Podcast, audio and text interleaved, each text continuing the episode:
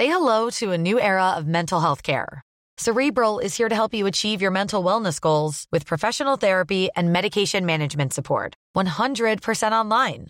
You'll experience the all new Cerebral Way, an innovative approach to mental wellness designed around you. You'll get a personalized treatment plan from a therapist, prescriber, or both in a safe and judgment free space. Your Cerebral therapist or prescriber will outline a customized plan with clear milestones along the way so you can get to feeling your best. With Cerebral, you're not alone in your mental health journey. We're here to empower you to live a fulfilling life. So take that first step towards a brighter future and sign up today at cerebral.com slash podcast and use code ACasts to get 15% off your first month. Offer only valid on monthly plans. Other exclusions may apply. Offer ends July 31st, 2024. See site for details. Bonjour à tous, c'est Bertrand, votre coach web. Bon, j'espère que vous allez bien, que vous avez la grande patate. Hein. on est lundi aujourd'hui, voilà, c'est la, pour moi c'est la grande forme. J'espère pour vous aussi, que vous avez plein d'idées pour créer vos contenus, plein d'idées pour euh, peut-être lancer des nouveaux projets, etc. La fin de l'année approche. Et donc on a ben, tous un petit peu des idées qui fourmillent comme ça, je vous en présenterai une à la fin. Mais avant ça, je voulais vous parler ben, d'un petit peu d'un comment dire, l'une de mes marottes. Hein. Vous savez que je suis fan du texte, vous savez que je suis un fervent défenseur du blog, euh, que je pense d'ailleurs que euh, et j'ai des liens dans ce sens-là d'ailleurs qui le, qui le confirment que je partage au fur et à mesure. Mais euh, franchement, aller dans le tout vidéo, je vous l'avais déjà dit, ou dans le tout audio, ou dans le tout image, ou quoi que ce soit, n'est pas une solution très pérenne. Vous êtes obligé de faire du texte. Hein. J'ai fait un épisode de blog sur le sujet de blog, pardon, excusez-moi, vous voyez, comme quoi je mélange un petit peu tout, mais je crois que j'en ai mis, je l'ai mis sur le blog en même temps. Un épisode de podcast sur le sujet, vous devez mixer les différentes formes de, de contenu. C'est pas parce que vous faites de la vidéo sur YouTube que vous pouvez vraiment, mais vraiment sincèrement, vous passer d'avoir un blog, d'avoir des newsletters, d'avoir des choses comme ça. C'était un petit peu la logique hein, aussi de ce que je vous disais dans l'épisode de samedi sur le cas de FireRank. Alors, revenons-en au, texte et au blog, hein, vraiment à l'écriture. Mais d'ailleurs, en y réfléchissant là comme ça, je me dis que ça pourrait presque s'appliquer, vous voyez, à une, si vous avez de la newsletter qui soit informative, qui n'est pas que des liens, qui soit assez longue, etc. Mais là, vraiment, je l'ai orienté blog. Alors, ce soir, ce que je voulais vous proposer, c'était de vous créer une checklist de 5 éléments critiques que vous devez particulièrement soigner quand vous rédigez euh, un billet de blog au moment de le publier. C'est des choses à vérifier. Alors bien sûr, souvent, on pense au titre. C'est l'élément clé pour attirer l'œil du lecteur. On se dit, voilà, en plus, je vais mettre des mots-clés pour le référencement. Et on se dit, voilà, je soigne vraiment le titre. Mais en fait, je vous dis pas de pas le faire, bien sûr, il faut soigner le titre. Mais attention, on a d'autres éléments qui sont intéressants à soigner. Et c'est là où je vais vous proposer cinq questions que, que vous devez vous poser dans votre checklist avant de publier votre billet de blog. Alors, c'est parti. Première question mon accroche donne-t-elle envie de lire le, suite de ce billet de blog? C'est-à-dire les chapeaux, le chapeau ou les premiers paragraphes. L'objectif c'est d'accrocher l'œil, c'est de donner clairement aussi la valeur du contenu pour le lecteur, lui annoncer les bénéfices, lui annoncer les promesses de ce qu'il va trouver. Et en fait, vous devez le convaincre, hein, ce lecteur, qui ne va pas perdre son temps en lisant ce que vous allez lui proposer. Alors souvent, plusieurs méthodes hein, pour le faire. Certains aiment bien le rédiger au début pour guider à la suite de leur écrit, de leur propre réflexion. Moi, je trouve que c'est souvent beaucoup plus efficace de le rédiger à la fin, parce qu'à la fin, vous voyez vraiment la promesse que vous avez euh, mis, vous voyez vraiment ce que vous apportez, et même si vous avez commencé à rédiger au début, c'est bien quand même à la fin de revérifier si vous avez bien mis tous les éléments, et si vraiment vraiment dans votre accroche, vous donnez envie au lecteur de lire la suite. Et si vous n'avez pas oublié un élément, parce que des fois, vous savez, c'est assez simple, hein, on rédige, on rédige, on a de nouvelles idées qui viennent, et puis euh, bah, on se rend compte que finalement notre accroche de départ, eh ben peut-être qu'elle est un petit peu euh, un petit peu légère par rapport à ce qu'on annonce euh, par la suite. Peut-être que au début on avait vu un périmètre de l'action et que finalement eh ben on a donné un peu plus de conseils. C'est pour ça qu'il faut toujours toujours vérifier si votre accroche est, euh, est, bonne, si elle donne vraiment envie, s'il faut pas la revoir, ou même moi vraiment je le dis hein, souvent je la rédige vraiment qu'à la fin. Deuxième question que vous devez vous poser, est-ce que j'ai inséré des intertitres pour guider le lecteur. Vous savez, les intertitres, j'en avais parlé aussi dans un épisode sur le référencement. Alors souvent, moi, euh, que, le conseil que je donne sur ceux qui sont sur WordPress, normalement, il faudrait les mettre en balise, vous savez, des titres de niveau 3. Alors on pourrait revenir dessus.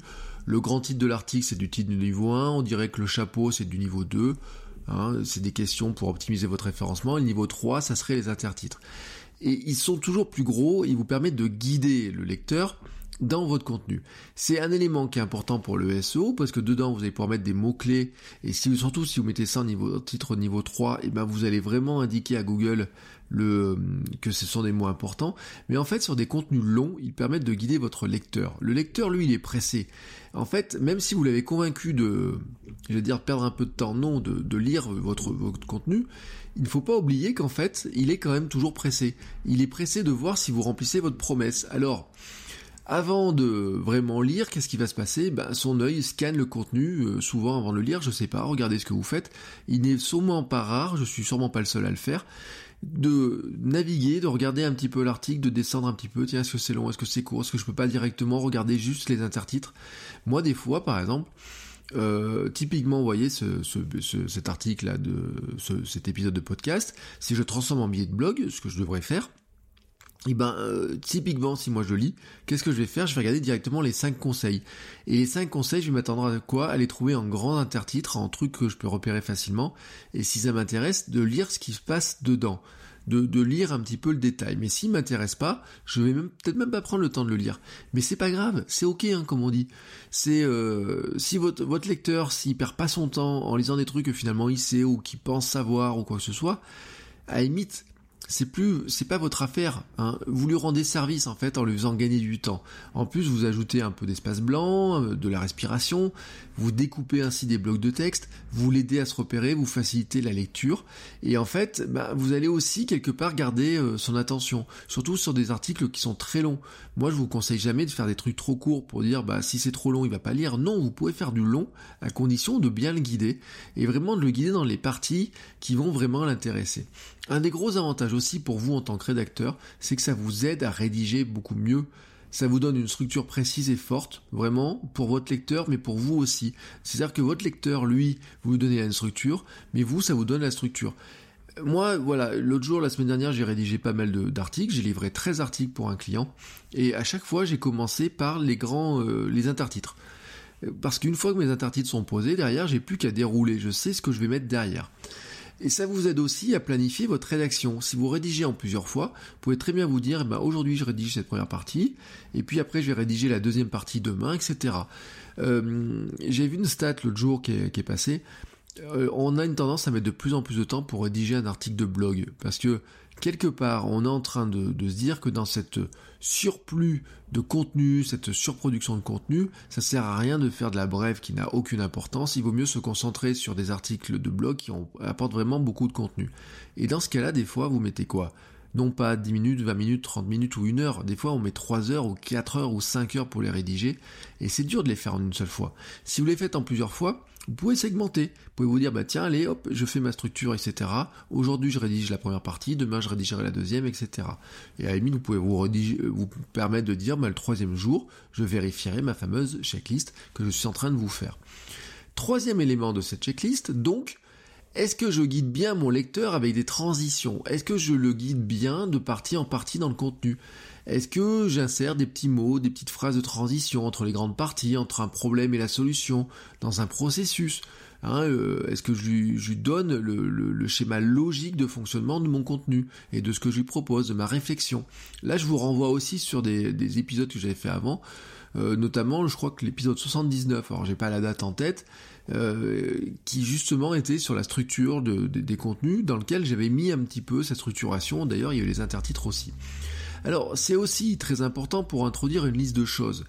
Euh, si vous, par exemple, vous pourriez avoir euh, énoncé un problème et puis dire aux gens, si vous reconnaissez dans le problème que je viens d'évoquer, alors voici deux choses à faire ou deux choses à savoir. Vous voyez, vous mettez deux petits points ou deux points, et puis ensuite dessous vous mettez bah, les fameuses choses à savoir.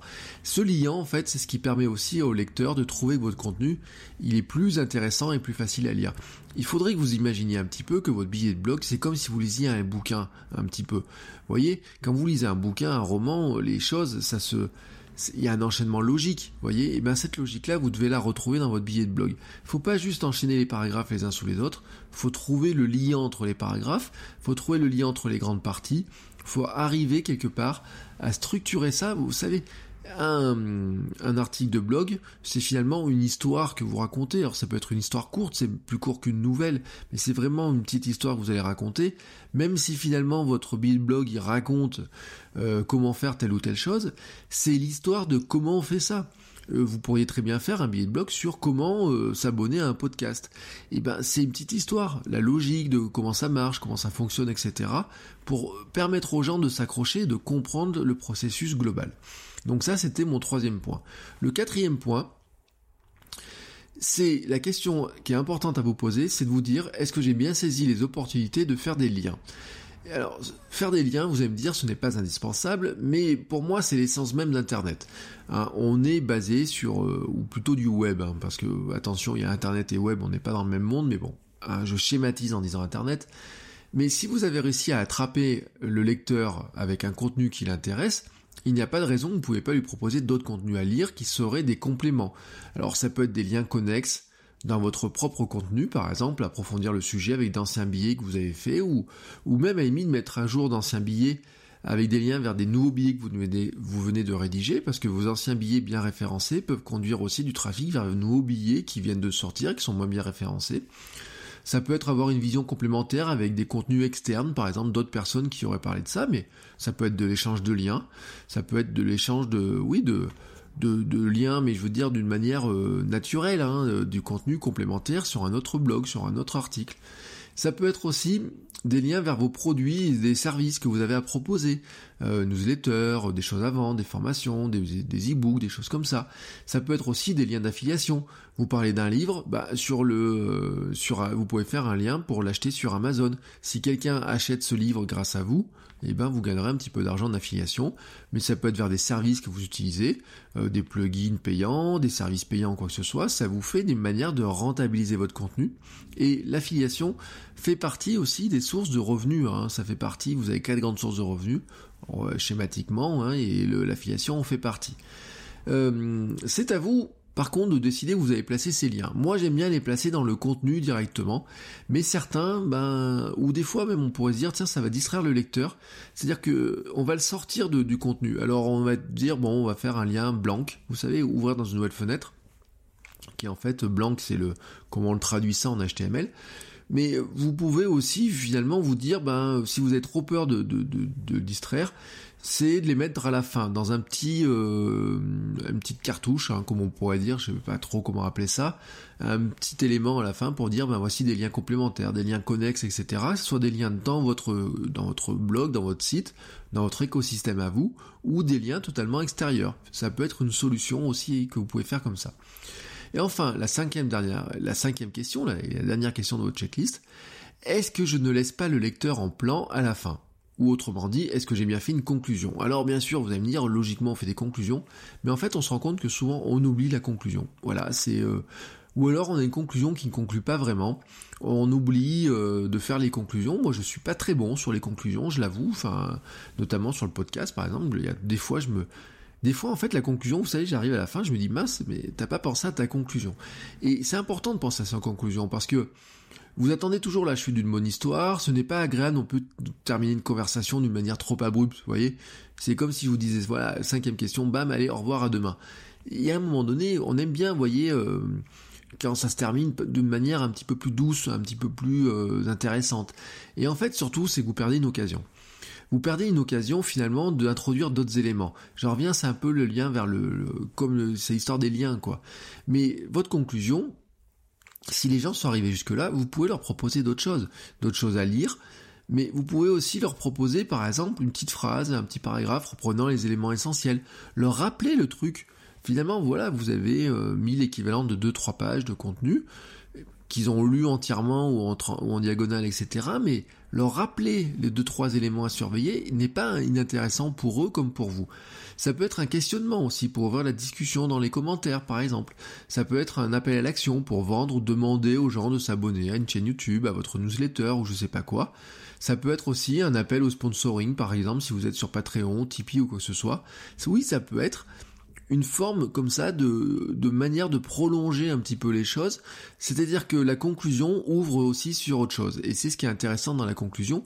Plutôt que de finir d'une manière abrupte, imaginez-la comme quelque chose qui ouvre soit vers d'autres contenus, soit aussi vers finalement peut-être des choses à vendre, à proposer, ou peut-être tout simplement une discussion pour prolonger les choses. Et euh, ces cinq éléments, vous voyez tout simplement, eh ben, il faudrait vous en faire une checklist. C'est-à-dire que vous pourriez avoir, je sais pas, imaginez dans votre euh, dans, gestionnaire de tâches, vous pourriez très bien dire j'ai euh, j'ai une tâche écrire un billet de blog sur tel sujet et vous pourriez avoir une sous-tâche, enfin des sous-tâches qui seraient Point 1, euh, est-ce que j'ai bien fait mon accroche? Point 2, est-ce que j'ai bien inséré des intertitres 3, niveau, Le 3, est-ce que j'ai bien fait mes transitions? 4, est-ce que j'ai bien ajouté quelques liens? 5, est-ce que j'ai bien soigné ma conclusion? Vous voyez? Hop, tac, tac, tac. Euh, vous avez un projet, c'est, ou un, je ou un mini-projet, écrire un article, et vous avez ces 5 tâches à l'intérieur suivant le gestionnaire de tâches que vous gérez, etc. Moi, par exemple, dans Things, c'est quelque chose que je peux faire assez facilement. Il y a des outils dans lesquels vous pouvez le faire facilement. Je vous ai souvent parlé d'un outil qui s'appelle CoSchedule, dans lequel vous pouvez le faire aussi directement dans CoSchedule. Bref, vous avez plein d'endroits où vous pouvez le faire. Mais c'est important parce que souvent, quand on rédige, on manque de temps. On a envie de publier vite, on a envie de directement donner le résultat de, sa réflexion à son audience. Ou alors on est pressé par le temps, on a quelque chose à faire, on doit partir, on veut vite euh, publier, et souvent en fait on prend pas le temps de vérifier ces éléments. Moi voilà, ce que je vous propose, c'est de vous créer cette liste-là, et de bien prendre en compte euh, ces éléments-là, mais surtout de prendre l'habitude de vérifier ces points. Voilà, c'est votre votre action à faire, j'ai envie de vous dire, c'est un petit peu ça. C'est vous créer un moyen pour vous d'avoir cette mini checklist et à chaque fois que vous publiez un contenu sur votre blog, de bien vérifier que vous avez ces cinq grands éléments, ces cinq grands euh, points à vérifier. En conclusion de tout ça, euh, je voulais vous dire aussi que euh, j'ai un truc à vous proposer ce soir. Alors un truc à vous proposer ce soir, mais je vous en reparler d'autres fois. Euh, mais en fait, je voudrais profiter de cet épisode-là parce que j'ai travaillé un petit peu ce week-end là-dessus. J'ai ajouté sur euh, votrecoachweb.com qui je vous le précise, hein, parce que c'est vraiment l'endroit où désormais vous aurez accès à tous les contenus liés au podcast. Pendant très longtemps, pendant ces derniers temps, je les ai mis sur mon blog perso. J'étais pas très satisfait, des fois je mettais, des fois je mettais pas, etc. J'étais moyennement satisfait des choses, de manière d'y retrouver. Là vraiment je vais tout mettre sur votrecoachweb.com. Mais j'ai ajouté cette semaine, ce week-end, pardon, hier, dimanche, une page pour vous inscrire à ce que j'appelle le calendrier de l'avant du créateur de contenu. Ce, ça va être un principe tout simple. C'est-à-dire que vous connaissez, vous, savez que Noël arrive dans euh, combien 41 jours je crois aujourd'hui. Et donc, avant Noël, peut-être vous avez acheté ceux qui ont des enfants, ou peut-être pour vous, vous savez, ou certains, je sais, ont acheté, et je les remercie, le calendrier de l'avant de Check Club, qui est le calendrier de l'avant du thé. Euh, vous avez ben, peut-être un calendrier de l'avant, alors certains sera aussi le calendrier de l'avant du chocolat, ou je sais pas quoi. Et moi, je vous ai, euh, je suis en train de vous préparer un petit calendrier de l'avant du contenu, ou plutôt du créateur de contenu. Ça sera tous les jours, je vous proposerai de vous envoyer un petit mail qui sera vite lu mais 100% pratique et inspirant. Dedans, je vous mettrai un petit conseil, une petite image inspirante peut-être, un lien de voir une vidéo à regarder, de, d'un, truc que je trouverais super intéressant. Ça peut être un conseil, une citation, ça peut être une petite action à faire, un mini défi, mais quelque chose qui se ferait vraiment dans la journée, vous voyez. Mais ça serait en fait, mon idée, c'est de vous faire un petit, euh, un petit bout de cadeau comme ça, gratuitement en attendant Noël. Voilà, c'est mon petit cadeau de Noël pour vous que je vous préparerai non pas pour vous faire un gros cadeau de Noël le 25, mais un petit cadeau de Noël sur le mois de décembre. Comme ça, tous les jours, un petit bout de contenu, un tout petit bout de d'un petit élément qui sera complémentaire au podcast, puisque ça ne remplacera pas le podcast que j'espère pouvoir faire en quotidien encore au moins jusqu'à la fin de l'année, vous voyez, jusqu'à, on va dire jusqu'à Noël. J'espère pouvoir encore tenir le rythme en quotidien jusqu'à ce moment-là. Mais en complément, il y aura ce petit truc qui, je l'ai appelé le calendrier de l'avant là, du créateur de contenu. Donc vous allez sur, je vous mets le lien dans les notes d'émission, mais sinon vous allez sur votre web.com, la bannière en haut vous amène directement dessus, vous avez aussi une belle image que j'ai faite en plein milieu de la page d'accueil, ou sur la sidebar, vous pouvez pas trop le louper. Vous vous inscrivez, voilà, vous laissez votre adresse mail, et moi, à partir du 1er décembre, je vous envoie ce petit message avec ce petit bout de conseil, ces petites astuces, etc. Toujours dans le même objectif, que ce podcast, c'est vous aider à progresser, à créer du contenu plus facilement, plus régulièrement, vraiment à prendre de nouveaux réflexes et avoir une vision vraiment, euh, j'ai envie de dire, un petit peu entrepreneurial autour de votre contenu, autour de votre blog, votre chaîne YouTube, votre Instagram et, tous ces contenus-là. Voilà. Euh, je vous en reparlerai, hein, bien sûr, hein, parce que ça n'a pas démarré, ça démarrera le 1er décembre, c'est le principe du carnet de l'avant. En attendant, je vous souhaite à tous une très belle journée et de beaux contenus, et je vous dis à demain pour un nouvel épisode. Ciao ciao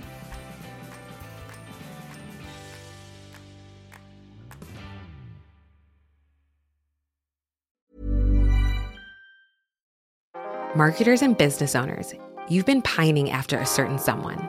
Your job's on the line. You're desperate for them to like you back. Here's a word of advice from me talking is hot. Just you and them, finally alone, like us two right now. Maybe under the duvet, headphones on, one on one. Podcast advertising is proven to be one of the best ways to catch their attention. So surprise them while they're tuned in, while the moment's right. Say a line or two that really gets them going. Next time, if you want to win over your special someone and build some brand love, experiment with something new. Just focus on your voice. Advertise on more than 100,000 podcast shows with ACAST. Head to go.acast.com slash closer to get started.